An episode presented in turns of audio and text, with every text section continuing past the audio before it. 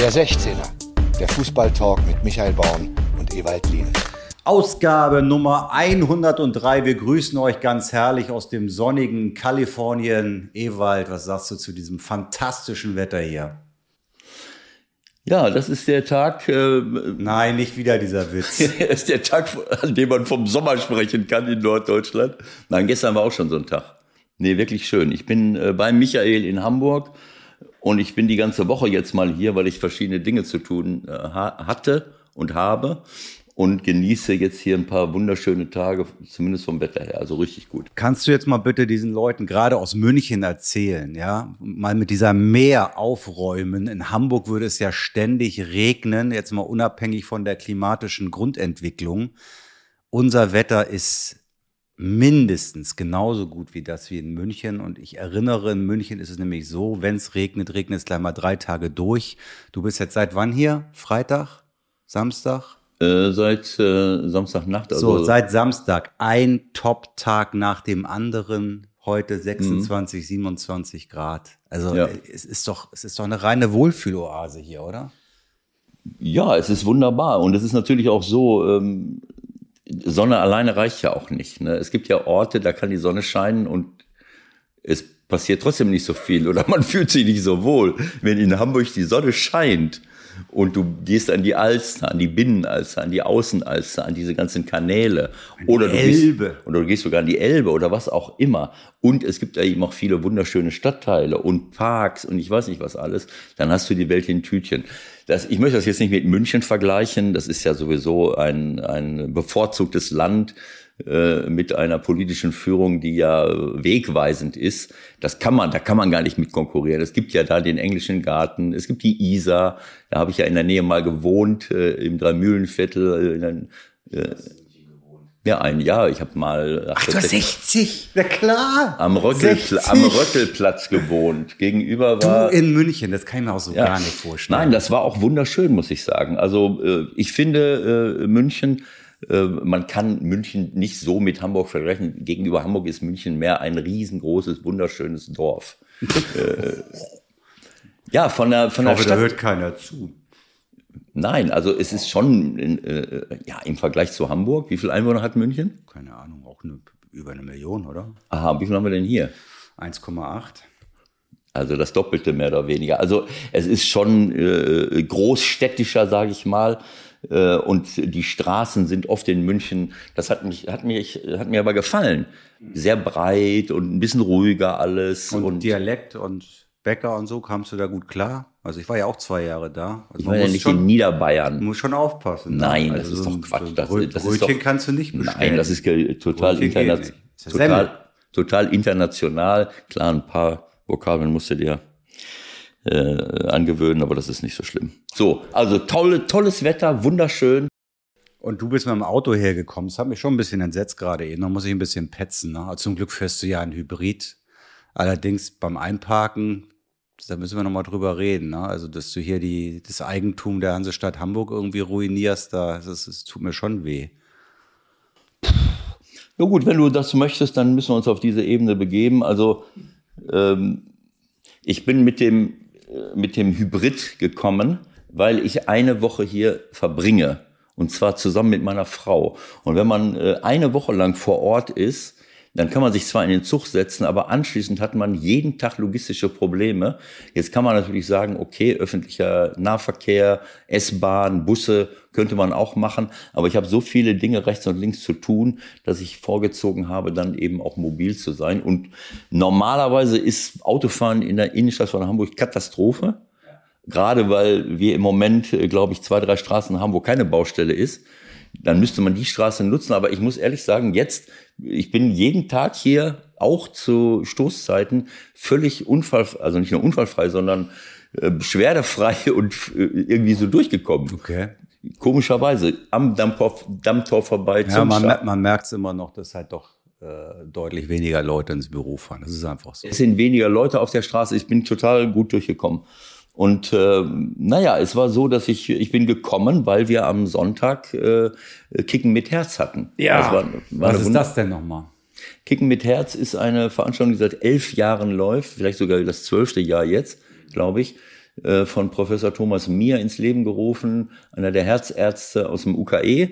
Und äh, die Placebo-Kickers, Das äh, das erkläre ich jetzt nicht weiter, das sind die Ärzte. Gegen äh, Promis. Gegen Allstars, Hamburger Allstars. Wer war denn da so mit dabei? oft gespickt mit äh, Ex-HSV oder oder ähm, äh, und oder St. Pauli-Spielern, aber eben auch viele aus dem Schauspielbereich, aus dem Gesangsbereich und so weiter und so fort. Und das war dieses Jahr wieder. Das war eine wunderschöne Veranstaltung äh, auf dem Wikiplatz Victoria Hohe Luftchaussee. Äh, da braucht man natürlich das Wetter dafür und das war am Sonntag genial. Es war einfach toll. Ich habe mir die Nase verbrannt, Sonnenbrand geholt und ich bin dann immer der Trainer, die letzten, also jetzt das dritte Jahr hintereinander. Letztes Jahr 2020 musste man aussetzen wegen Corona. Also das dritte Mal war ich jetzt Trainer der Placebo-Kickers, was natürlich Und stimmt, dass das Magath der Trainer der Promis ist? Er war jetzt Trainer der Promis, der All-Stars. Vor zwei Jahren, beim, beim letzten Event, haben wir zusammen die Placebo-Kickers äh, Das kann ja auch nicht gut gehen, jetzt mal ganz ehrlich. Nein, das Lieber war- das hat noch nie funktioniert, zwei Trainer äh, auf Augenhöhe Nein, das war wunderbar, das war wunderbar. Ne? Äh, Felix äh, hat, äh, äh, wir haben uns sehr gut ergänzt. Also er hat so eher die groben Anweisungen gegeben und du bist so ein bisschen mehr in die Tiefe gegangen. Ich habe die an, äh, ich habe äh, ähm, die Ansprache vorm Spiel gehalten in der Ja, Kabine er sagt ja sowieso nichts. Also und insofern, und während des Spiels hat Felix auch den Mund gehalten. Nein. Nein, das war toll äh, und das ist ja auch gut, dass er, finde ich ganz toll, dass er kommt, denn äh, gut, ich bin auch aus Mönchengladbach angereist, Felix kommt aus, äh, aus München angereist. Das darf man auch nicht vergessen und er war, ich bin mir nicht so ganz klar, ob man ihn gezwungen hat, die Allstars zu trainieren, weil er eigentlich gerne bei uns dabei gewesen wäre, ne, weil wir schon deutlich äh, und wie ist ausgegangen? es ist ganz klar für die äh, All-Stars ausgegangen. Äh, ich habe dann abends äh, bei der, äh, bei der äh, Abendveranstaltung habe ich dann eine Analyse gemacht. Ja. Warum? Habe alle gelobt. Ich habe die, die Truppe, ich habe gesagt, ich habe noch nie eine Mannschaft äh, trainiert. Äh, äh, also ich habe die Placebo, ich habe noch nie eine Mannschaft trainiert, die so gut gespielt hat und ich hatte null Einfluss darauf. Weil ich zum ersten Mal sie, äh, in anderen Jahren war ich schon mal hier vor Ort, dann haben wir schon mal in der Halle mit, habe ich schon mal mittrainiert, dann kannte ich sie näher.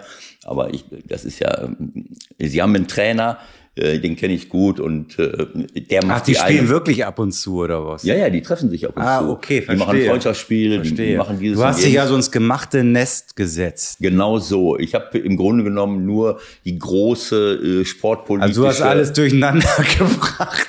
Genau so. Äh, Du da ähm, vorne rechts, kannst du nicht auch Innenverteidiger spielen? Nein, es gibt ein paar Dinge. Ich kenne ja schon ein paar von den Jungs. Äh, äh, es gibt Stärken und Schwächen, aber sie haben richtig, richtig gut gespielt.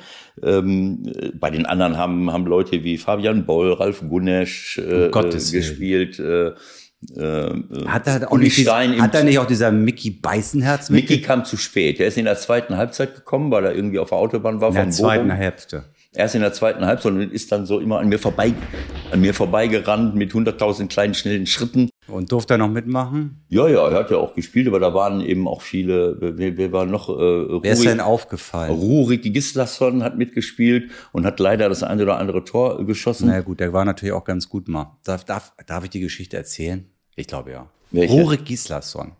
Ich glaube, es war 2009 oder 2008, nee, 2009. Odense BK gegen VfB Stuttgart. Okay. UEFA-Pokal. Meine Rückkehr zu Sky. Ich war in Odense. Und wen habe ich gesehen? Rurik Gislason Bei Odense? bei Odense. Okay. Und ich fand ihn richtig gut. Und habe Schmatke gesagt, hier, guter Mann. Schmatke wo, war wo zu Ich dem glaube, der war bei Zeitpunkt? Hannover schon oder so. Wahrscheinlich. Ist nichts geworden. Also meine Scout-Fähigkeiten haben nicht ausgereicht, um ihn in die Bundesliga zu bringen. Hat einen anderen Weg gemacht. Aber immerhin für Let's Dance hat's gereicht. Ne?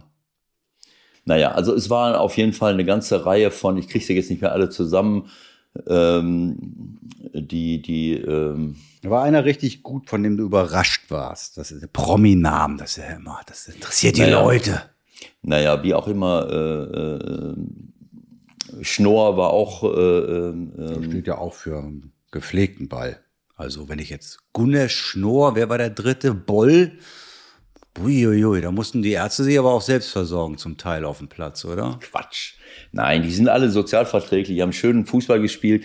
Aber es war wirklich so, dass, dass bei den Placebo-Kickers diesmal viele, viele Spieler dabei waren, die richtig gut waren, die den Ball haben guten laufen lassen, die haben das Spiel oft dominiert, aber sie haben 100 Torchancen vergeben, aber in einer Preisklasse, sowas hast du noch nicht gesehen. Also das hat aber auch jeder gesehen, auch von den All-Stars. In den ersten zehn Minuten muss es 5-0 für die Placebo-Kickers stehen. Aus, ja, aus zwei Metern übers leere Tor, alles dabei, alleine, ich, kommen wir später nochmal drauf zurück.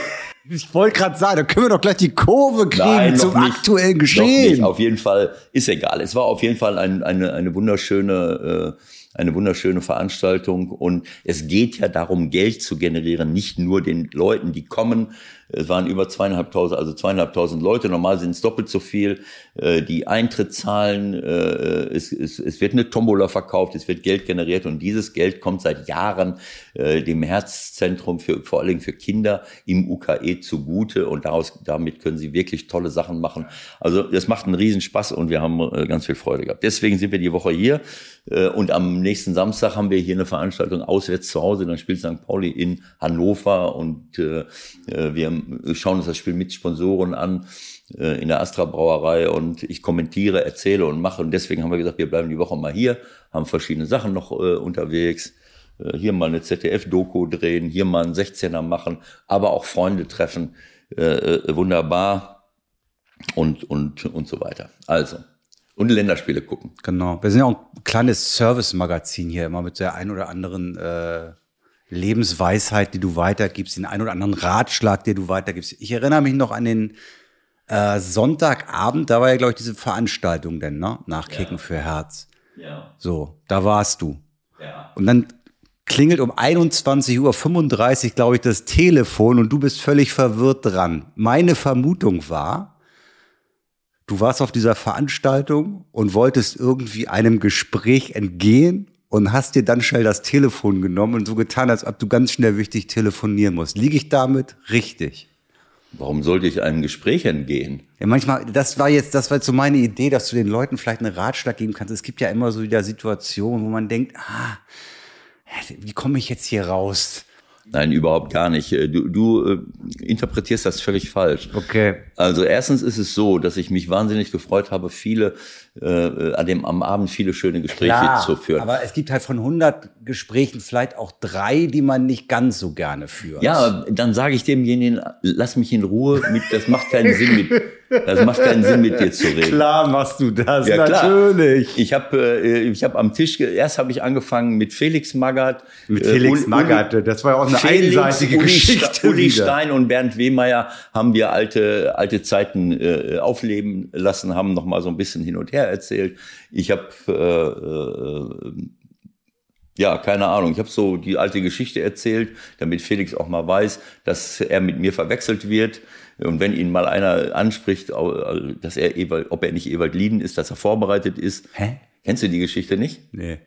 Ja, gut, das habe ich doch schon mal hier erzählt dass ich an der Alster saß und dann, so, ja, genau. dann saß ein älterer Herr da genau. und, und ich kenne Sie doch, Sie sind doch der Herr Magath. Ich sage, nein, nein, ich bin der Ewald Lien. Und dann hat der, habe ich... Äh, doch, Sie sind der Herr äh, Genau so. Und am Ende, am Ende, äh, nachdem ich, äh, äh hat er, nachdem ich alles schon versucht habe, hat er mich nochmal angeguckt und hat gesagt,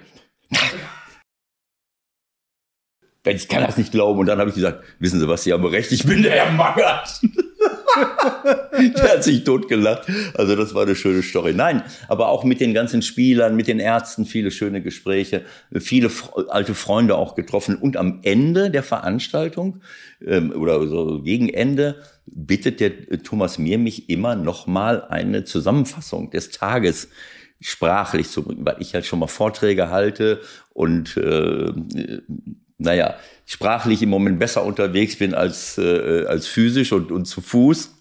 äh, mache ich dann eine Einschätzung. Ich habe sie alle gelobt und habe, äh, naja, äh, Peter Lohmeier äh, war der Kapitän der Allstars und hat sich äh, gefreut wie ein Schneekönig über diesen Pokal und war auch überheblich in seinen Vorvideos und ich habe ihm dann ein paar mitgegeben und anderen auch. Stefan Schnorr habe ich kritisiert äh, wegen einer äh, wegen einer Blutgrätsche, über die sich vor zwei Jahren noch beschwert hat gegen ihn äh, und Peter Lohmeier habe ich gesagt, ich freue mich so, dass ihr gewonnen habt, dass auch wenn ihr nur gewonnen habt, weil ihr viele Chancen vergeben habt, aber wenn wir haben alle gesehen, wie ihr diesen Sieg gefeiert habt. Das war so wichtig für euch. Wie wichtig das für euch war, welche Bedürftigkeit da, da also im Grunde genommen äh, hätte ich mich im Nachhinein geschämt, wenn wir gewonnen hätten, um euch dieses Erfolgserlebnis wegzunehmen, wenn ich so. Also es war lustig und es gibt immer ein paar Verbraucherhinweise auch und ein paar ein paar Tipps noch äh, von mir, aber das ähm, das ist ein exklusiv bei Kicken mit Herz. Aber wir können hier heute auch das den anderen anderen Tipp gleich noch mal on the road, on the way. Na klar, da fällt uns noch das ein oder andere ein. Also ich bin dann doch auch ein bisschen stolz, dass du mich inmitten so einer Veranstaltung kriegst einen Geistesblitz Jetzt musst du den Bord anrufen. Das ja, wird ein Rätsel bleiben. Aber gut. Ja, habe ich dich aus Versehen angerufen? Ich wollte doch was. Ja, ne? klar. Aber wieso mitten in was der Veranstaltung? Ich, ich weiß es nicht. Wir wollten irgendwas absprechen. Keine Ahnung. Aber ja, genau. Weil, äh, genau, den einen oder anderen mal ansprechen, ob er bei uns Gast sein will. Natürlich rufe ich dich dann an. Das ist äh, flexibel. Äh, Multitasking, flexibles Spiel. Mal über rechts, mal über links, mal in der Mitte. Hm, verstehe. Das sind Insider jetzt. So, sag mal, was machen wir hier eigentlich? Machen wir nicht ein Podcast zum Thema Fußball in erster Linie, ja, also richtigen eine, Fußball, nicht genau jetzt so. dieses. Äh, es gab eine Länderspielpause. Es gab eine Länderspielpause und alle haben sich natürlich gefragt, was macht jetzt die deutsche Fußballnationalmannschaft? Ja. Die nationale Seele ist verletzt. Wir sind nicht nur nicht mehr Weltmeister, wir sind noch nicht mal Europameister, wir kommen auch noch nicht mal in die äh, ins Halbfinale. Wir sind auch zwischendurch noch ausgeschieden oder noch gegen England. Ach, also die deutsche Seele ist verletzt. Und jetzt kommt Hansi Flick und soll äh, Deutschland retten in entscheidenden Spielen gegen Liechtenstein, Armenien und. Da lag ich auch völlig falsch, ne? Also ich bei was? Bei Liechtenstein. Meine Ansage war ja 12-0 und danach wird abgefeiert und unter Flick wird alles besser. Das hat jetzt nicht ganz so gut funktioniert, aber danach. Genau, aber das war jetzt so ein Anflug von Überheblichkeit wieder. Ja, ne? komm, jetzt dritte, vierte Schweizer Liga. Also, äh, ja, klar können ja. die sich auch alle hinten reinstellen, logisch. Ja, auf jeden Fall, naja gut, also zu denken, klar, normal könnte man, im normalen Leben könnte man denken, gegen Liechtenstein gewinnst du so und so viel. Äh, nur mal ganz kurz zur Erinnerung, gestern hat Armenien, die vor äh, dem Liechtenstein-Spiel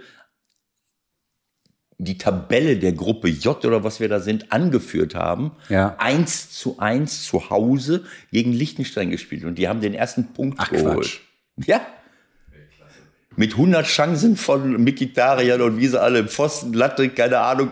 Licht, Komm, Lichtenstein holt den ersten Punkt. Ja, da kann man sich doch freuen. Das ist doch super. So. Das ist so ein bisschen ähnlich wie mit deinen. Ich meine, man Ärzten. kann, ich habe ja oft schon gesagt, man kann sich fragen, warum diese Länder alle mitmachen, Gibraltar, Liechtenstein, San Marino. Äh, aber Fußball ist international und es gibt auch durchaus Argumente dafür. Es ist, äh, es ist halt dann in dem Moment so, dass sich natürlich diese Wettbewerbe aufbauschen und noch und, und mehr Spiele sind. Aber es ist in Ordnung. Ich finde das auch lustig, aber ich finde es nicht lustig, wenn man, äh, äh wenn man äh, ja, das auf so eine Art und Weise analysiert, was, äh, äh ja, wir müssen 10-0 gewinnen, alles richtet sich auf. Äh, ich habe zu dir nach dem Spiel gesagt, das ist für mich kein Fußball. Bei allem Respekt. Also wenn Liechtenstein da mitspielt, das können sie ja nicht. Die können es nicht, ist ja klar. Aber sich mit zehn Mann, ich würde jetzt fast sagen, ihren eigenen 16er zu stellen, so muss man es ja sagen, äh, und sich den, äh, das hat für mich mit Fußball nichts zu tun. Und gestern war es ähnlich, so dann musst du, wenn du Glück hast, schießt du den fünf, sechs Dinger rein. Äh, die Aufstellung war überraschend, die Hansi Flick gewählt hat äh, und war auch für so ein Spiel nicht gerade opportun, würde ich mal sagen. Reden wir jetzt über gestern? Nein, über Liechtenstein. Wir reden, wir über, reden über Liechtenstein. Das war ja eine Aufstellung mit äh, ähm, ja ohne eine ganze Reihe äh, ohne eine ganze Reihe von Stammspielern die vorgesehen äh, die vorgesehen waren aber es war genau äh, es war genau die richtige ähm, die richtige Entscheidung weil ich drei Spiele in einer Woche Ach so das war wo Gnabry draußen war und so ne genau Ja, ja, klar. Also wir haben äh, äh, Musiala auf dem, äh, auf dem Platz, wir haben äh, äh Baku hinten rechts, äh, äh, wir haben Gosens hinten links, Gündogan neben Kimmich, also Goretzka steht nicht auf dem Platz, äh, Reus steht nicht auf dem Platz, äh, Gnabry steht nicht auf dem Platz. Äh, hinten Süle, Kehrer. Also äh, ich will es jetzt mal so sagen, das war zwar überraschend und auch später mit, äh, äh, mit, mit bestimmten, äh, die sind da zwar noch reingekommen, aber am Ende des Tages äh, aber wie du sagst, ich meine, du hast halt drei Spiele innerhalb von, was hatten wir? Sechs Tage. Also richtige Entscheidung, dann auch alle irgendwie. Genau so. Und es ging nur darum, das Spiel zu gewinnen. Natürlich haben wir tausend Chancen vergeben, äh, aber es fehlt für solche Spiele dann vielleicht auch mal ein großgewachsener Mittelstürmer, auch wenn ich sage, ich bin jetzt nicht dafür. Das ist ja nicht mehr das Spiel von heute. Aber in Harry Kane kannst du mal auf dem Kopf anspielen. In Lukaku kannst du auch auf dem Kopf anspielen. Äh, Timo Werner brauchst du auf dem Kopf jetzt nicht unbedingt anspielen. Zumindest nicht, wenn acht Mann um ihn herumstehen. Also so ein großgewachsener Mittelstürmer fehlt äh, fehlt so ein bisschen. Dann muss ich sagen, äh, Sané hat äh, auch da am Anfang wieder einige super äh, Vorbereitungen gemacht, aber dann haben die falschen Leute die, die Torchancen gehabt, nämlich Kimmich und Gündogan. Die Leute. Ja, weil sie, Gündogan muss zwei Tore schießen und Kimmich auch. Rückpass alleine vom Torwart, so wenn da die Bälle reinfliegen, äh, dann, dann wird das auch mal was anderes, als äh, wenn du es mal 2-3-0 zurückliegst, dann bleibst du nicht hinten stehen, dann spielst du auch mal nach vorne. Diese, diese Motivation, möglichst 1-0, 2-0 nur zu verlieren, verlieren, die brichst du damit auf. Also diese Leute haben das, haben die Tore halt nicht gemacht, wo ein Goretzka oder vielleicht auch ein Müller oder ein Reus, wenn er einer dieser, dieser Leute ist, äh, äh, Havertz äh, war zwar da hinter den, äh, hinter den Spitzen, äh, aber gut. Ähm, aber das ist doch wirklich ein Spiel, wie du sagst. Das, das kannst du doch sofort wieder vergessen. Also das, das, das hat doch auch keinen Wert. Nein, das hat keinen ne? Wert. Äh, aber ich habe auch noch etwas äh, gesagt, äh, auch zu dir schon äh, im Nachhinein. Gündogan ist äh, äh, hat viele Tore bei Man City gemacht, aber in einer anderen Position, wo er immer vorne reinläuft und in einer Weltklasse-Mannschaft, die Tiki-Taka spielt, auf allerengstem Raum. Äh, in so einem Spielchen hätte ich, ist einer der beiden Sechser, Kimmich kann das Gündogan kann es nicht, nämlich kleine Steckpässe, kleine Stallpässe am 16er spielen. Er spielt nur in den Fuß, er spielt Das hast du mir auch schon mehrere Male ja, gesagt. Es ist das aber kann so. ich überhaupt nicht glauben, dass der es das ist nicht so. kann. Also es ist so, äh, ob er es kann oder nicht kann. Wenn ich etwas kann, dann suche ich es auch. Er sucht es nicht. Das heißt, wir haben ganz selten Situationen gehabt, wenn, äh, wo wir überhaupt mit kleinen Steckpässen durchgestoßen sind. Und das brauchst du dann. Dann muss einer parallel laufen und muss diesen kleinen Steckpass gerade suchen, wo einer hinter die Abwehr kommt. Das, ist, das kann Gündogan nicht. Und das habe ich auch gestern wieder gesehen, weil das Armenien-Spiel konnte ich nicht sehen. Im gestrigen Spiel gegen Island hatte er drei, vier, fünf Riesensituationen, um einen geraden Stallpass zu spielen, wo jemand, der viel, viel schneller ist als die anderen, ob es Sané ist, ob es Werner ist oder wer auch immer, äh, durchbricht und läuft alleine auf den Torwart zu. Er spielt immer diagonal, so dass der Abwehrspieler oder zu kurz, dass der Abwehrspieler ihn abfangen kann. Nur die Großchance von Werner äh, da hat er einen Stallpass gespielt, aber der war auch halb diagonal, weil er, weil es ein Riesenraum war. Und du meinst, das hat in erster Linie damit zu tun, dass das von City nicht anders gewohnt ist? Keine Ahnung. Also ähm, das, ich, ich, ich weiß es nicht. Das ist eine grundsätzliche Geschichte für mich. Äh, Stallpässe, gefährliche Stallpässe müssen gerade sein, weil die nicht zu verteidigen sind. Ein, Steilpass, der richtig gefährlich ist, ein gerader, halb rechts, halb links, aber der ist gerade, wo ich diagonal reinlaufen kann, dann bin ich hinter der Abwehr, kann auch mal, bin allein vom Torwart oder spiele noch mal quer.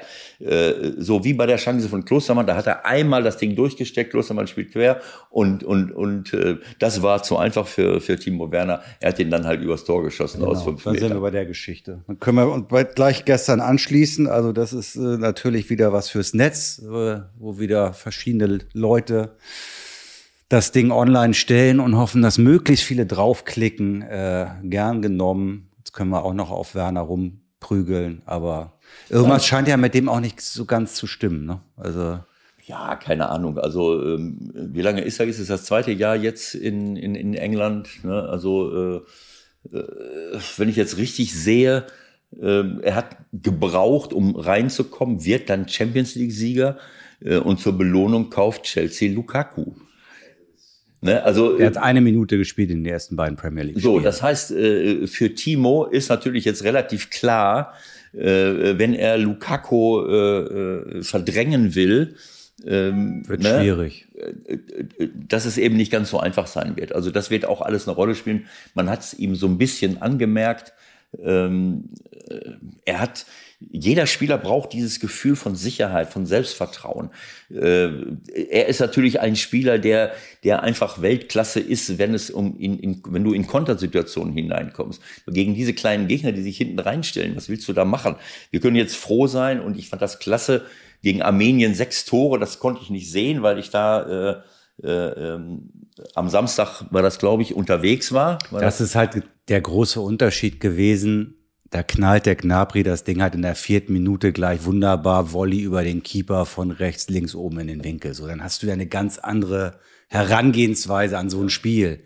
So, wenn du zu Hause gegen Armenien erstmal eine halbe Stunde kein Tor machst, dann ja, kann es ja. halt ganz genauso laufen. Genau so. Und auch da hat Sané wieder überragende Leistungen gebracht. Für mich äh, ist das einfach toll, mit Sané und Gnabry auf den Außen zu spielen, ist einfach Weltklasse. Und Sané be beweist das jetzt die ganze Zeit, was ich, was ich schon während der EM gesagt habe, diese komplett lächerliche Kritik an ihm. Natürlich, man kann alles Mögliche kritisieren, aber für mich geht es darum, so einem Jungen als Trainer, was Flick äh, offensichtlich gelingt, äh, dieses Selbstvertrauen zu geben, seine Stärken zu nutzen und das auch zu akzeptieren, was er in der Defensive macht. Das ist der Spieler aus unserer Offensive, der die meisten Läufe nach hinten macht im allerhöchsten Tempo und ganz selten einmal einen Foul macht, ab und zu mal. Aber das war so äh, in, in beiden Spielen, die ich gesehen habe, was für Läufe er gemacht hat, wie viele Bälle er zurückerobert hat, wie deckungstreu diszipliniert er ist. Und wenn es einem, wenn er es einmal nicht war, dann, dann hat jetzt äh, auch gestern war ein, zwei Mal nicht der Fall. Dann hat es direkt gebrannt hinten, äh, weil dann eben der rechte Verteidiger äh, weg war. Also äh, das war einfach also Aufbauhilfe für die Bayern auch, ja. Weil, ja auch. Ne? Und natürlich ist Armenien nicht Liechtenstein. Äh, äh, die, die wissen, dass sie Fußball, die wollen ein bisschen mitspielen.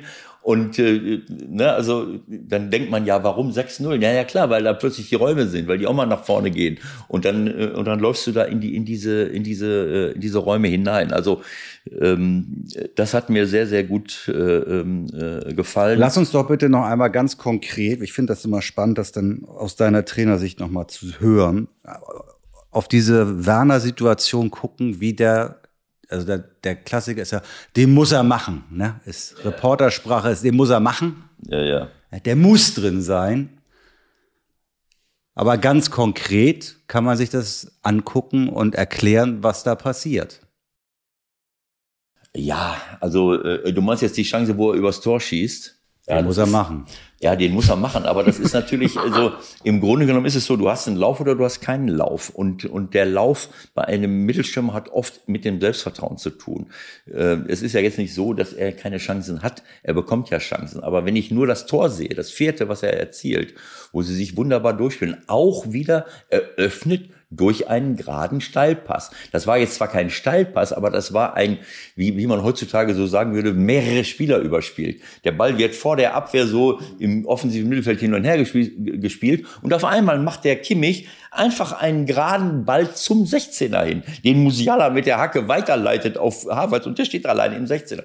Bei dem ersten Pass stand Havertz noch im Abseits, bei der Verlängerung von Musiala nicht. Und dann geht er noch zwei mit, legt den rüber auf Werner und, und dann konntest du sehen. Halt gerade aus. Genau so. Das hat man dann in der Verlängerung, äh, in der, in der Wiederholung erst gesehen. Wenn er jetzt den direkt gegen den Pfosten schießt, aber daran kannst du die Hektik sehen, dieses mangelnde Selbstvertrauen, dass er diesen Ball dem Torwart in die Arme schießt eigentlich. Und da hat selbst der Torwart nicht mitgerechnet. Man hat mit seiner Hand, die kam er da gar nicht hin und lenkt ihn dann selbst gegen den Pfosten. Das ist eigentlich ein Ball, den du unter dir begräbst, wenn du damit rechnest. Und der Torwart sah dabei auch schlecht aus. Also das zeigt so ein bisschen, welche, welche Rolle das Selbstvertrauen bei, bei Timo spielt.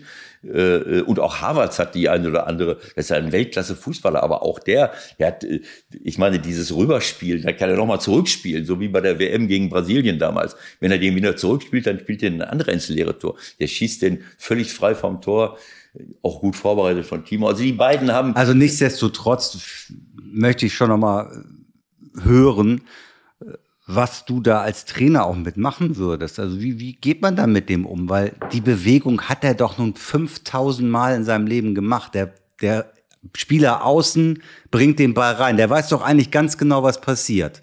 Das ist eigentlich ein Automatismus. Also ich laufe entgegen und drückt das Ding irgendwie über die Linie. Muss noch gucken, okay, kommt der flach oder ist der schon in der Luft, aber. Ja, ich, lau ich laufe entgegen, also der läuft ja mit, der läuft nach vorne, äh, ist so in, in, so einer seitlichen Lage, der Ball kommt hier hin, ist ein bisschen äh, halb hoch in der Luft, der ist nicht aufgesprungen, der, der war ein bisschen in der Luft und dann hält er einfach nur den Fuß hin. Das ist so, das sind Dinge, ja, keine Ahnung, das kann man sicherlich coachen, das, das, das kann man in vielen Übungseinheiten vielleicht auch trainieren, dass man solche Bälle, das ist ja nicht das erste Mal, dass einer aus äh, vier Metern den Ball übers Tor schießt. Das ist eine Frage der Technik. Ich hätte ihn auch übers Tor geschossen, weil ich keine Ahnung davon hatte. Aber ein, ein Torjäger, äh, Jupp würde jetzt sagen, da machst du einfach nur ein bisschen Druck nach vorne, äh, so dass der Ball nicht steigen kann. Ne, du kannst nicht bei sowas. Der Ball kommt ja mit einem Druck und du musst einen Gegendruck machen.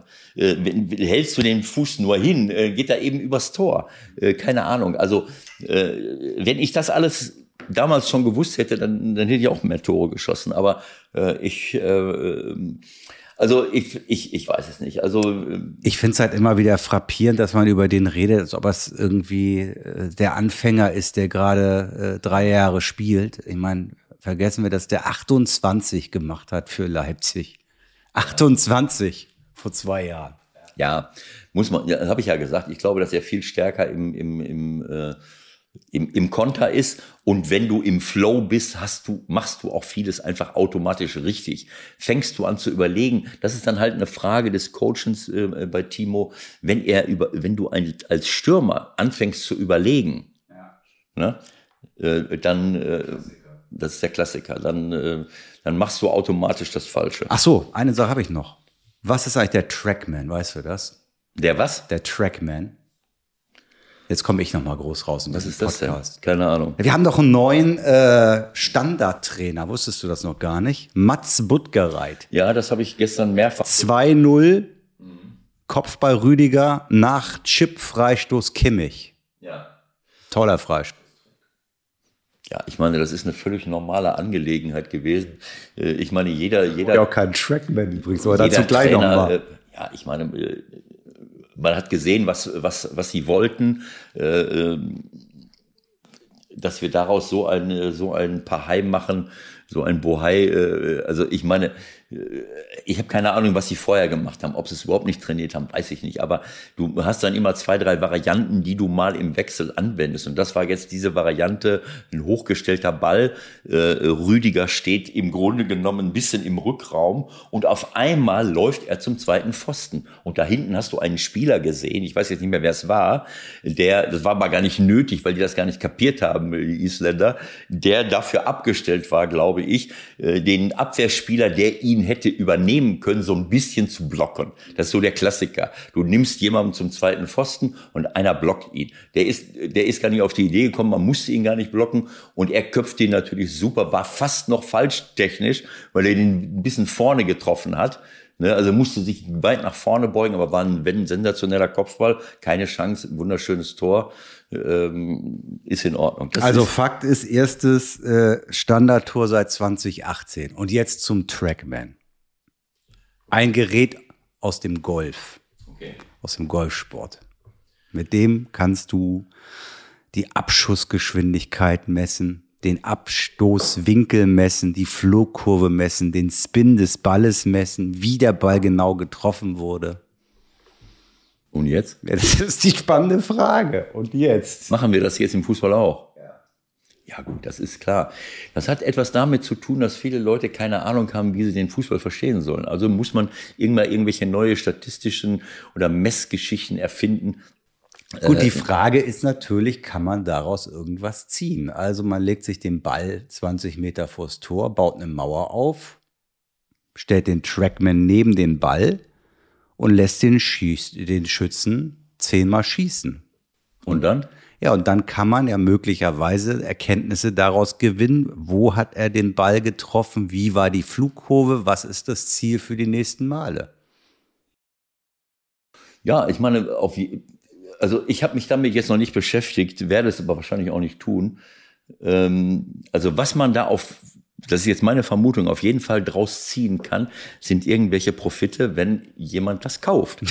äh, um, um es dann anzuwenden. Also ich meine, äh, äh, Training besteht darin, dass man äh, dass man ein Gefühl dafür entwickelt, äh, wie äh, ich haue irgendwie an den Ball. Der Trainer steht daneben, sagt, vielleicht mal den Fuß so halten oder so halten. Ja. Am Ende muss der Spieler es umsetzen und du schießt und schießt und schießt und schießt und, und, und machst Erfahrungen. So, wenn ich so stark bei der, Ent die Entfernung spielt eine Rolle, der Winkel spielt eine Rolle. So, und dann gucke ich, äh, aus unterschiedlichen Winkeln, dann mache ich Erfahrungen. Was soll mir das Gerät dabei helfen? Ich, ich merke es doch, ich sehe doch, wenn ich so und so viel, wenn ich so schieße mit diesem Druck, äh, wenn, wenn der Trainer mir sagt, pass auf, schieß doch mal mit 5 kmh schneller, mit, mit drei Grad, mit drei Grad mehr nach links. Äh, ja, genau. Äh, wie soll ich das meinem Körper mitteilen? Das ist die spannende Frage. Äh, haben wir einen Chip? Äh, ich meine, am Ende brauchen wir einen Hybridspieler, den ich programmieren kann, der dann anläuft. Um, das ist für mich alles lächerlich. Seid mir nicht böse. Es geht immer um Geschäftsmodelle. Es geht immer um irgendeinen, der nochmal aus der, der muss sich natürlich auch irgendwie äh, positionieren erstmal. Ja, der neue Trainer. Also, was macht Ach, er? Der hat den Trackman mitgebracht. Ja, klar ja, Gott im Himmel, ist auch egal. Äh, vielleicht tue ich ihm auch Unrecht, aber mich stört einfach diese Art von Verwissenschaftlichung, die, die, wo man so tut, als, als wenn es geht immer darum, Geld zu machen. Es geht immer darum, den Fußball als die größte, weltweit größte und attraktivste und publikumsträchtigste Sportart dazu benutzen. Darüber ist vielleicht hier nochmal eine Position und da nochmal was verkaufen und hier nochmal und da nochmal. Also ich bitte dich, das ist, äh, aber gut, lassen wir das mal so äh, im Raum stehen. Vielleicht kann ich nochmal was sagen, was mir gefällt gefällt. Also erstmal zu sagen, jetzt neun Punkte, wunderbar, 12 zu 0 äh, äh, Tore, keine Gegentore, alles gut. Wir hätten ein, zwei Gegentore kriegen können ist für mich auch und nicht schlimm. Und die Gegner müssen wir jetzt auch noch mal. Jetzt müssen wir über die Gegner reden, ja. ganz klar. Also ja. äh, wir haben auch schon gegen Nordmazedonien verloren, äh, ist klar, haben wir auch schon drüber geredet. Also erstmal ist es gut, dass wir dreimal gewonnen haben und ich freue mich für Hansi und auch für die Spieler, ähm, weil das Selbstvertrauen gibt. Aber wir spielen gegen die zweite und dritte Reihe in Europa und äh, ob es jetzt die leichteste Gruppe WM-Quali ist, weiß ich nicht. Es gibt auch ein paar andere Gruppen, die auch nicht äh, so viel schwerer sind. Manche, manche müssen sich wirklich äh, durchmühen. Äh, wir können uns den Finger nur selbst in der Nase abbrechen, habe ich so das, äh, das Gefühl. Ähm, aber ähm, ich, also wir müssen die Kirche im Dorf lassen und, äh, und ich glaube, dass Hansi das auch genau weiß, zu sagen, wenn wir gegen die großen Mannschaften spielen, dann müssen wir vorbereitet sein. Und dazu brauchst du Selbstvertrauen, aber auch die richtigen Leute auf dem Platz. Gegen Armenien standen für mich genau die richtigen Leute auf dem Platz, dass ein Reus, wenn der fehlt, ähm, schon ein Schlag ins Kontor ist bei dem System, ist, habe ich gestern wieder gesehen, weil dort Gündogan war. Gündogan kann ihn. Da ist er wieder. Der ja, er kann ihn nicht ersetzen in der Form. Das heißt, vor, kleine Vorbereitung, Tore machen. Ist ja auch ein ganz anderer Spieler. Ne? Ja, ja klar, aber er hat ihn dahingestellt.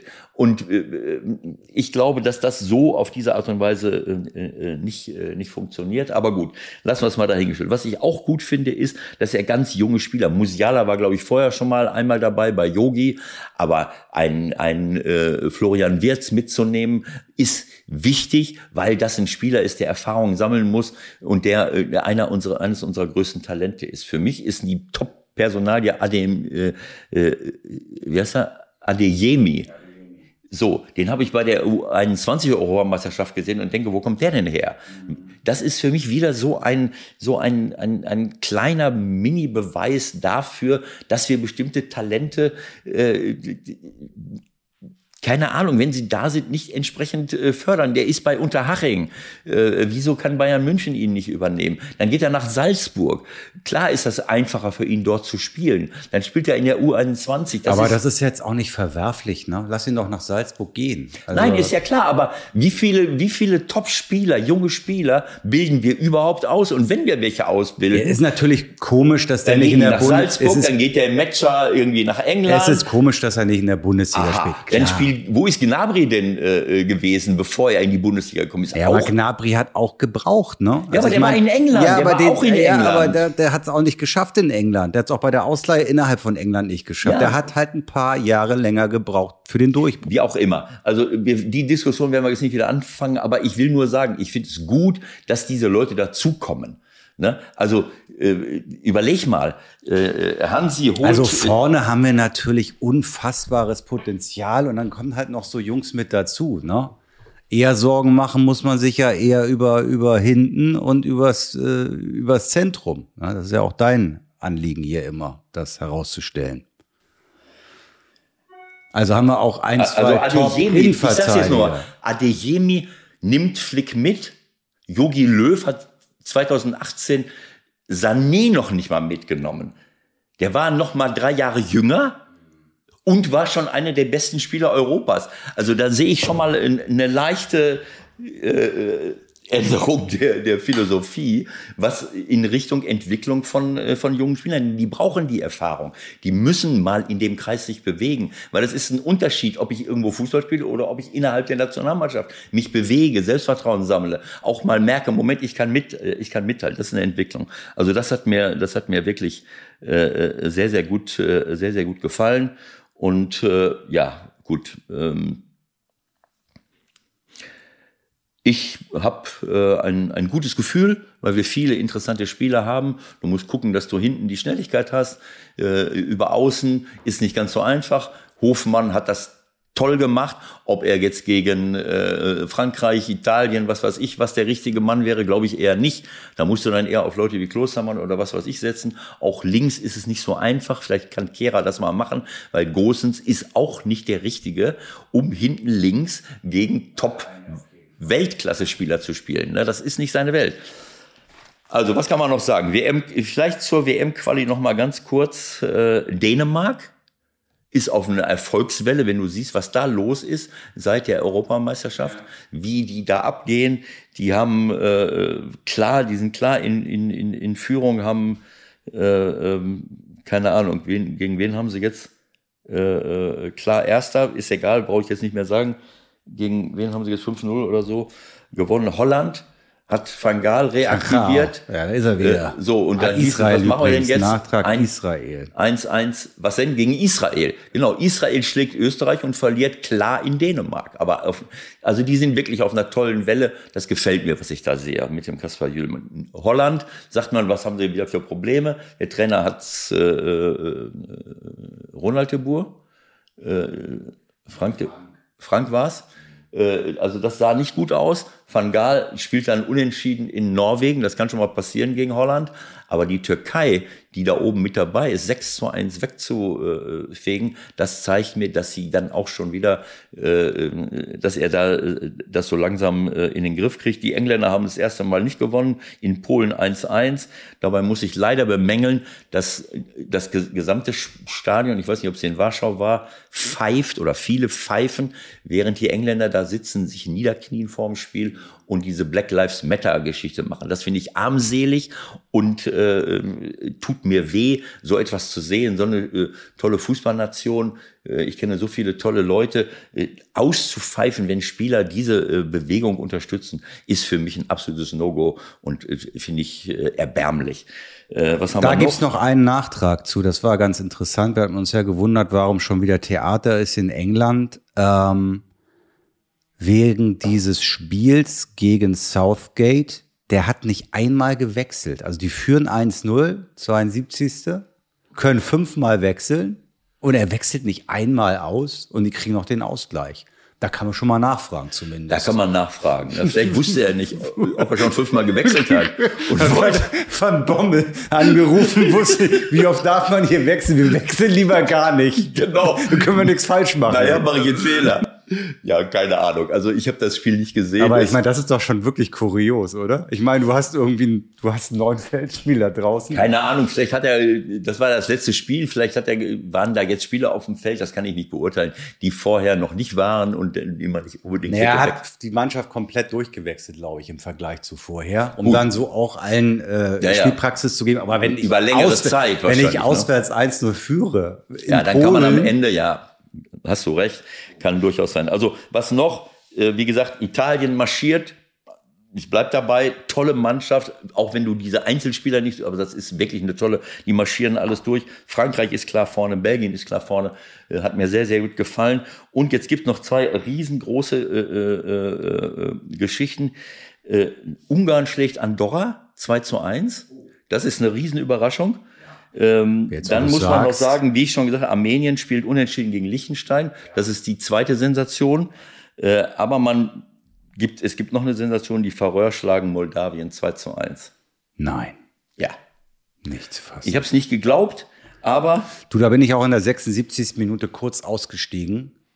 äh, das kann ich nicht verstehen. Äh, dann bin ich aber in der 79. zurückgekommen und pünktlich zum, äh, zum Anschlusstreffer war ich dann noch mal da. Ne? Also Militao hat nämlich noch getroffen. Genau so. Ne, kurz Und vor knapp. letzter Satz dazu. Ich gucke die Zusammenfassung. Äh, Griechenland spielt äh, gegen Schweden und ich sehe Otto Rehagel im Olympiastadion in Athen auf dem Spielfeld mit auch meinem Ex-Spieler Torosidis, früher Olympiakos Piraeus, mit, einer, mit einem Trikot 101, glaub ich ich glaube 101 Länderspiele. Ah. Otto war zu Gast und äh, Torosidis wird, Hallo, hallo, Grüße, wird Grüße. geehrt. Und was soll man sagen? Otto, kaum dass Otto in Athen ist und 1-0. 2-1 gewonnen gegen Schweden. Gegentor, scheiße. 2-1 gewonnen gegen Schweden und die Griechen haben sich äh, vorher wirklich nicht mit Ruhm bekleckt. Jetzt haben sie sechs Punkte, weil die anderen auch alle nicht sind, sind immer noch ein bisschen im Rennen, weil, Zumindest um Platz zwei wahrscheinlich. weil ne? genau, weil in der Gruppe ist, ich weiß gar nicht, wer da Erster ist, auf jeden Fall, äh, guck mal eben, der ist klar weg, aber ähm, Van Schip, unser alter holländischer äh, äh, Nationalspieler, ist da Trainer. Also Otto hat sofort dafür äh, gesorgt, dass war das Dienstag oder was? Oder Mittwoch? Nee, das muss gestern gewesen Ah, sein. okay, Gruppe Oder? B. Spanien ist da natürlich drin in der Gruppe. Ja, gut, dann ist klar, wer Genau, die sind ne? oben, genau so. Und, äh, und dann siehst du, äh, dass sie, ähm, äh, dass sie durch diesen Sieg, eigentlich vorher waren sie komplett äh, eigentlich weg vom Fenster Ja, und, und jetzt jetzt, können sie Schweden vielleicht noch mal schnappen, aber wird schwer genug. So, und jetzt noch mal zum Rausschmeißer unsere kleine Geschichte aus Südamerika. Das müssen wir noch besprechen. Oder? Hä? Verstehe ich nicht. Ach nee, das können wir auch noch machen. Das machen wir ganz zum Schluss. ist egal. Aber sag mal, was war das denn jetzt für eine Nummer? Hä? Also Brasilien, WM-Qualifikation, Heimspiel gegen Argentinien. Genau. Und offensichtlich gibt es, äh, nachdem man jetzt, äh, keine Ahnung, ist der Bolsonaro, der Vollidiot, noch vor Ort? Ja, ich glaube, der hat das letztendlich äh, in die Wege geleitet. Das war eine klare politische äh, Machtdemonstration, um zu zeigen, wie krass sie gegen Corona durchgreifen. Also wer es noch nicht mitbekommen hat, Argentinien spielt in der WM-Quali in Brasilien, also mit das größte Spiel der Welt. Äh, nach sechs Minuten kommen irgendwelche Menschen auf den Platz und sagen, stopp, stopp, stopp, hier wird nicht weitergespielt. Diese vier Herren, die hier auf dem Platz sind, äh, dürfen hier nicht stehen, weil sie gegen die Einreisebestimmungen äh, verstoßen haben. Nämlich vier Spieler von Argentinien sind aus Großbritannien, genauer gesagt aus England eingereist, die dann in der Premier League unterwegs sind. Und deshalb wurde das Spiel im Grunde abgebrochen. So, das ist erstmal Fakt. Und jetzt gibt's ein paar Folgen noch, die, wenn man das liest, nur noch Wahnsinn sind. Aber erstmal zur Sache selbst, äh, zum Vorfall selbst. Ähm, wer da alles was falsch gemacht hat im Vorfeld, das kann man, ich glaube, damit könnte man schon Stunden füllen. Ähm, sind es in erster Linie nicht die beiden Verbände, die das im Vorfeld klar machen müssen? Also erstmal, ich habe das mit Bolsonaro deswegen erwähnt, weil Bolsonaro natürlich, äh, keine Ahnung, wie es jetzt aussieht, da zu den Leuten gehört hat, die diese Pandemie quasi geleugnet haben und äh, und äh, das ist für mich sowieso einer der der widerlichsten Gestalten, die auf unserem Planeten rumlaufen, hochbezahlt von bestimmten Leuten, die dann den Urwald abholzen, äh, wunderbar, äh, also hat nichts mit Korruption zu tun äh, und äh, und äh, Corona spielt auch keine Rolle. Also für mich unvorstellbar so eine Gestalt.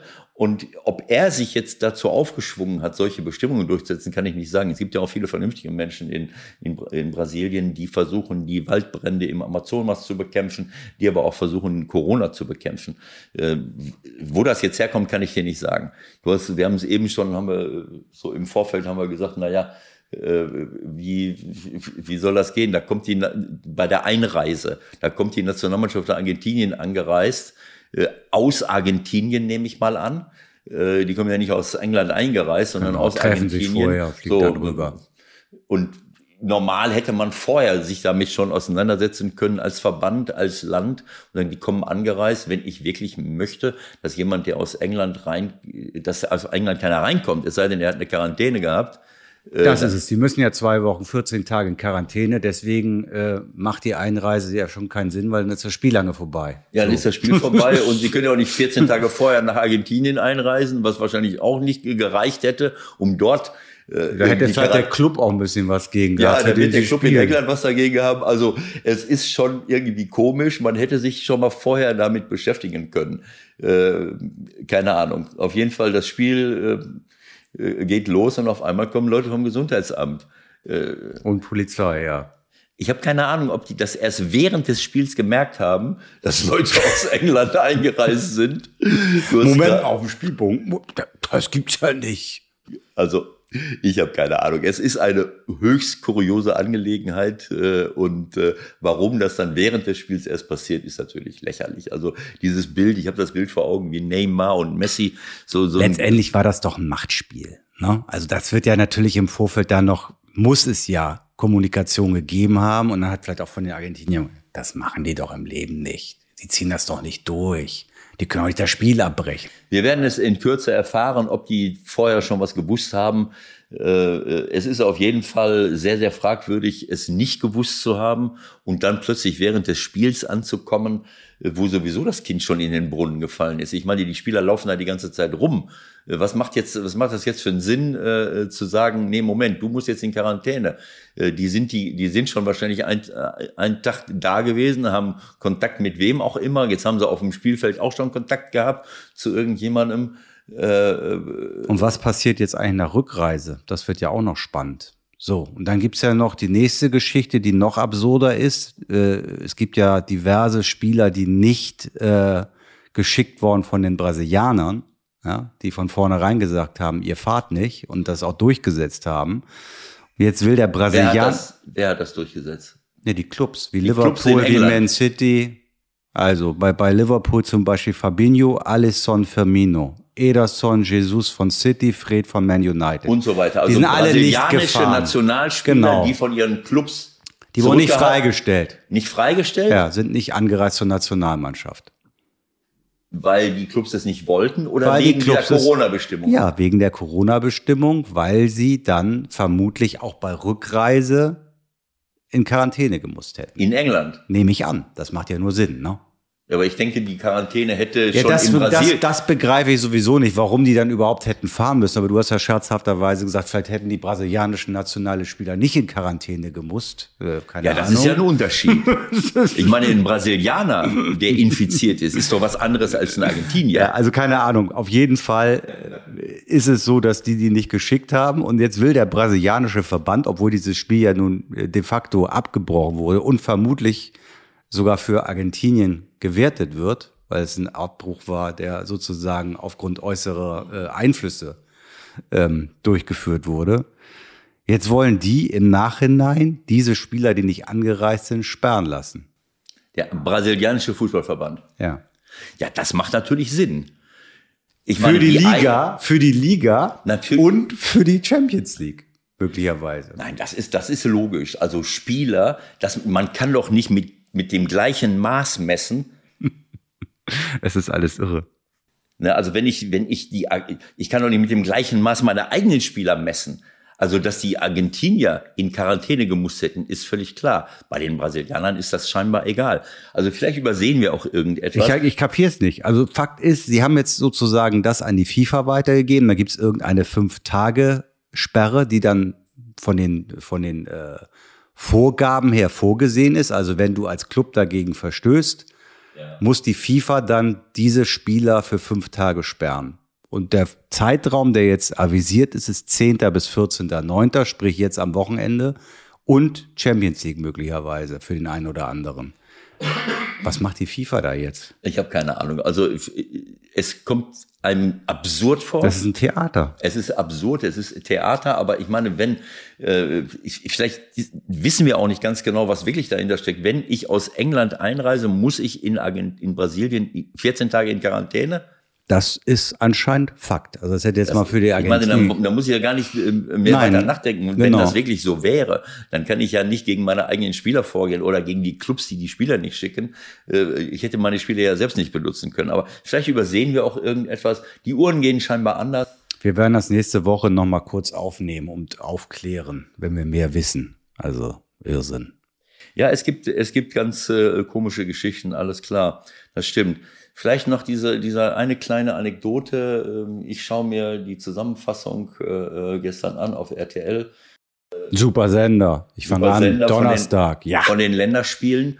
Äh, Florian König mit, mit Lothar diskutieren die, die ganzen Geschichten. ich habe die Zusammenfassung dieser der ganzen Spiele dann gesehen. Wunderbar, dann fühle ich mich informiert. Auf einmal wird Lukas Podolski dazugeschaltet. Wo ist er jetzt hingewechselt? Ich weiß es nicht, egal. Nach Sapsche oder so. Nach Polen. Lukas ist äh, zu einem polnischen Verein gewechselt und wird zugeschaltet. Und äh, so, ich bin gerade angekommen und äh, kurze Kritik zum Länderspiel, hat das gelobt und toll, hin und her und vorn zurück. Und dann sagt Florian. Gornik Sapsche. Gornik Sapsche, sehr gut. Äh, äh, dafür bist du der Super-Experte. Sagt Florian, freust du dich schon also dazu muss man sagen, vielleicht kannst du das kurz sagen, weil du ja auch da, da mich dazu Ja, ja, ja, ja. Das große Projekt geht am Donnerstag los. Ähm, die RTL-Gruppe hat die Rechte an der Europa League und an der Conference League gekauft. Mhm. Wird diese auf diversen Kanälen verbreiten. Ich mache da auch ein bisschen mit. Also es gibt eine Online-Plattform TV Now, es gibt natürlich RTL, es gibt äh, Nitro ähm, und da wird das ein oder andere Spiel gezeigt. Und Podolski ist einer der Experten, die ja das Ganze begleiten werden ab Donnerstag, um es mal so zu formulieren. Obwohl er in Polen unterschrieben hat. Wird das, er ja, das ist mir jetzt auch nicht so ganz klar, wie du es jetzt, wo du es sagst. Ja gut, aber donnerstags ähm, kann man ja mal einfliegen, sich da hinsetzen mit ähm, Karl-Heinz Riedle. Ja, Riedle ist, glaube ich, der, der ist, glaube ich, vor Ort bei den Spielen. Das geht da eher um, um äh, die Gesamtbegleitung des Spieltags, wo, wo er sich um die Europa League und also um die Conference League genau. Im Studio sitzen und ja, die machen, die machen so eine Art Roadshow. Die sind dann mal irgendwo im äh, Clubhaus und dann sind sie da beim Verein, dann sind sie da. Aber äh, er ist fester Bestandteil und das macht deine kleine Geschichte noch ein bisschen besser. Also er soll sich als Experte in erster Linie um die Conference League und um die Europa League kümmern. Und dann stellt Florian König ihm die Frage, Lukas, freust du dich schon auf diese, auf diese, äh, äh, keine Ahnung, ich will jetzt wörtlich, kriege ich es jetzt nicht mehr hin, freust du dich auf die äh, Saison oder auf die Aufgabe oder ich habe keine Ahnung. Dann sagt er, also ich bin eher oldschool. Ich freue mich in erster Linie über die Champions League. Die anderen Wettbewerbe, die alle noch dazu gekommen sind, bauschen das auf, machen das für die Spieler sch super schwer. Also ich fand das eine sensationelle, total richtige äh, Einschätzung, die ich ja auch schon oft von mir gegeben habe, in, also in ähnlicher Form, zumindest was die Conference League angeht. Jede Ort. Werbung, jede Werbung ist gute Werbung. Ort und Zeitpunkt dieser Äußerung in dem Zusammenhang war ein bisschen unglücklich von Lukas, aber das ist auch egal. Nun lass uns das Ding doch erstmal starten. Also genau. ich habe A gedacht, für mich ist das von der Wertung her fast gleich Europa League Conference League. Wenn du jetzt einige Spiele anguckst, jetzt Union bei Slavia Prag, lass sie doch erstmal spielen. Natürlich ist da viel äh, da wollen wir nicht äh, mit Schimpfwörtern um uns schmeißen. Aber Schäferin würde sagen, viele kleine Länder oder Clubs aus vielen kleinen Ländern haben dadurch die Chance. Was natürlich Unfug ist, dass dann irgendwie, ich glaube, aus der Europa League der Dritte noch wieder in die Conference League kommen kann oder so, nachher in die Playoffs. Darüber müssen wir nicht reden. Da ist, da ja. krankt das ein oder andere. Was mir aber auch noch eingefallen ist, warum haben die nicht eigentlich den Europapokal der Pokalsieger wieder eingeführt. Das hätten wir doch machen können. Das wäre jetzt mal was Sinnvolles. so, und wenn die. aber gut, aber die machen ja, der Pokalsieger macht ja mit bei der Euroleague. ja, ja klar, aber du hättest ja den Wettbewerb nochmal machen können. Gut, nun sind natürlich oft dann Bayern und Dortmund drin, aber dann nimmst du halt die Halbfinalisten. Ja, es ist, es ist nicht so einfach. Und es ist dadurch natürlich auch, äh, sind es ja auch weniger. Ja gut, dann nimmst du halt zwei. Also immer nur einen pro, ja, pro nimmst Land. du zwei. Ja, Ja, dann egal. kannst du ja gleich die Conference League machen. Ja, also, ist ja, aber dann hast du einen gewissen Wert nochmal für den Pokal sozusagen auch geschaffen. Ja, also auch der. Dr- der dritte der Euroleague-Gruppe kommt noch in die Conference Ich glaube, League. ja. Und der dritte der Conference-Gruppe, was ist passiert mit dem? Du, kann, du willst mir doch nicht sagen, dass der ausscheidet. Das Nee. kann doch nicht sein. Nein, nein, der hat dann Startrecht für die nächste Saison, für die erste Playoff-Runde wieder. Für die Conference League. Also wir, ich, ihr seht, wir haben sehr viele Wettbewerbe, die wir uns anschauen können. Und wir die haben auch Bundes- Ideen noch für neue Wettbewerbe. Genau, wir haben die Bundesliga, wir haben die Ligen in anderen Ländern, die wir angucken. Wir haben die äh, Europameisterschaft gehabt, wir haben äh, die WM-Qualifikation. Wir haben ganz, ganz viele Wettbewerbe. Wir haben aber auch noch einen noch einen Wettbewerb, über den wir jetzt noch gar nicht gesprochen haben. Nur ganz kurz am Ende. Wir haben die Bundestagsqualifikation oder die Kanzlerqualifikation. Da passiert auch einiges. Ah. Da ist richtig was los. Vor allen Dingen, es ist ja, scheinbar geht es nicht mehr darum, äh, Parteien zu wählen, sondern es geht um einzelne Personen. Ne? Also diese, diese, diese Kanzlerqualifikation, äh, das ist ein richtig interessanter Wettbewerb. Also was mir aufgefallen ist, dass Armin Laschet von der CDU in den letzten zehn Minuten fünf Leute auf einmal eingewechselt hat. Letzte Woche. Nein, das waren mehr als fünf. Was, sechs? Das waren mehr als fünf. Das ist das Problem für ihn, glaube ich. Also ich meine, fünf auf einmal. Ist erlaubt. Nee. Doch. Also nicht in unseren Wettbewerben. Nee? Nee. Du kannst drei, kannst du fünf auf einmal einwechseln in der Bundesliga? Okay, also er hat fünf auf einmal, vielleicht waren es sogar sechs. war sechs. Vielleicht hat er sich kurz geschlossen mit Van Bommel. Ja, genau. Und hat gefragt, geht das? Wieso ist Van Bommel nicht noch mit dem Genau, also das, Kompetenzteam? wir werden mal sehen, ob das durchgeht und ob das erlaubt war. Und ob es erfolgreich ist vor allem. Genau so. So viel dazu. Leute, schönes Wochenende und endlich wieder Bundesliga, ne? Ja, da freue ich mich auch drauf und äh, ja, euch eine schöne Woche. Wir haben hier eine Traumwoche und ich hoffe, das geht euch genauso und alles Gute bis nächste Woche. Bis dahin. Tschüss, tschüss.